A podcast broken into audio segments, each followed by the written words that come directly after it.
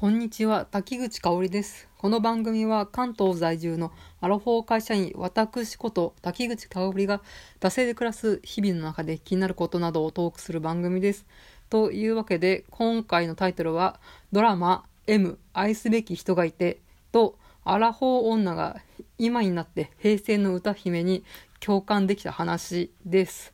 まあね、ラジオで話すこともないかなと思ってたんですが、ていうかまあね、天下の伊集院光さんが、このドラマ M、愛すべき人がいての話をね、しているので、もうはっきり言って、もうそっち聞いた方が100万倍、えー、楽しいし面白いしためになるとは思うんですけど、まあね、この番組自己満足。ラジオなので、えー、好きな時に好きなように好き勝手、えー、やるというのがコンセプトなので、え勝手に喋ります。ということでネットで結構ね、話題になってるので、知ってる人多いと思いますが、現在テレビ朝日系列で放送中のドラマ M 愛すべき人がいて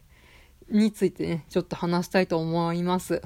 まあ、内容は言わずと知れた平成の歌姫、えー、浜崎あゆみをモデルにしたあゆ、少女あゆが、えー、凄腕のね、えー、敏腕プロデューサーに見出されて、こうね、平成の音楽シーンをね、駆け上がっていくっていうね、サクセス王道ストーリーみたいな、えー、そういうね、話だと思うんですけど、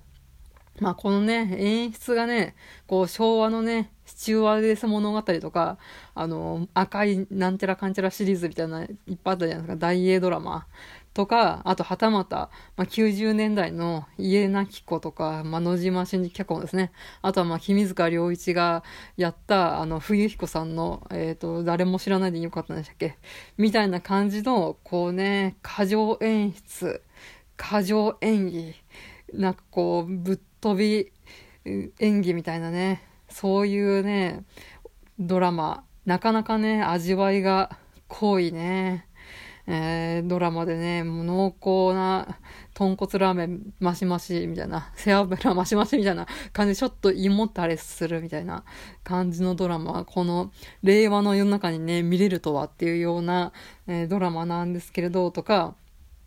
まあ、あとね、田中みな実の新境地見れますみたいな、なんなのあの眼帯とかいろいろね、こう注目要素はあると思うし、ネットもやんややんや言われてると思うんですけど、まあちょっと私なりにね、この M 愛すべき人がいて、に、ここに注目みたいなのがちょっとね、他の人が言ってる部分とは違うところちょっとあったので、まあ撮ってみましたということで、えー、私が地味に注目しているのが、えー、あゆでも、田中みな実の役のレイカでも、えー、他のね、えー、人ではなく、あの、高島正信がやってる 社長でもなく、うん、マックス正ですよ。うん。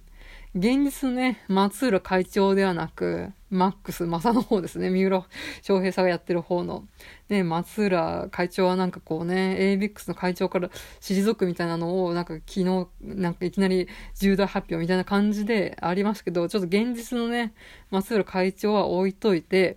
マックスマサかっこよくないですか？まあね、三浦翔平だからね、かっこいいのは当たり前なんですけど、まあ、ここで言うかっこいいっていうのは、これマサと付き合いたいとか、マサイケメンとか、マサ、うんと、結婚したいとか、そういうね、恋愛的なね、ことではなくて、仕事都人としてね、かっこいいみたいな、男惚れみたいな、うん、女ですけどね。こう作中だとルカワっていうチャラいマサの後輩がいるじゃないですか。あいつと同じ心境みたいな感じですね。俺もマサ先輩みたいにガンガン言いたいこと言って、時代をリードして切り開いていきたいぜみたいな。そこに痺れる、憧れるみたいな。そういうね、うんこう後輩が、男の同性の先輩に憧れるみたいな感じで、まさかっこいいなっていう。まあ、具体的に、こう、まさかっこいいポイントは、まあ、まず1個目は、こう、大浜社長をはじめとする、こう、全体会議みたいな ABIX、あ、A ビクトリーの全体会議で、こう、キラさん、まあ、小室哲也ですね、にいつまでも依存してちゃダメだ。いつかキラさんの時代が終わるんですって。それそれまでに違うアーティストを売り出していかないとっていう。ね答えことをね大浜会長その他ねきっと A ビクトリーのまあこう重役たちにね訴えるわけなんですけれどうん。まあ、この一社依存して、まあ、確かにそこは大内のね、えー、クライアントで、そこからね、すごい売り上げをもらってて、いやー、いつまでもオタクとは、えー、ここ、いい関係でいたいっす、みたいな感じで、ね、あそこの大口顧客に依存してると、まあ、ある日ね、その大口顧客が、まあ、ちょっとね、社用してきた時に 一緒に押していくとか、あとはなんかこうね、ちょっと経営方針が変わって、なんか他のね、うん、とこにやっぱ頼むわとか言うともう見る見るうちに、えー、自分の会社は没落していくみたいなところはもうやっぱ商売の基本ですからね。やっぱすね、このキラに負けたくないとか、大浜社長に負けたくないみたいなところもあるとは思うんですけど、なんかこうやって時代を、の先を読む力っていうのと、あと、俺が時代を変えるっていうね、強い意志が、まあね、あかっこいいなと、先輩さすがっすみたいなところで、まあ思いました。ということで、あと、えー、それが1点目ですね。はい。2点目は、まあ、あゆと初めて会うシーンですね。こうね、たくさん、うんね、女の子、芸能界志望のアイドルだったり、タレントだったり、ミュージシャンだったりの志望の、えー芸能界志望と女の子たちをたくさんね、一列に並べて、まあこうね、商品のようにね、見定めて、違う、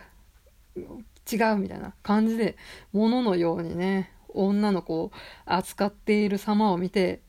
あゆが、ね、ここでね、バシッと言うじゃないですか。こんな扱いひどいと思います。みんな頑張ってるんです。みたいな感じで噛みつくシーンあると思うんですけど、まあね、そこで、まあ少女漫画特有の面白い女ってなるシーン、王道のね、俺様キャラがよく、えー、言うね、あのシーンが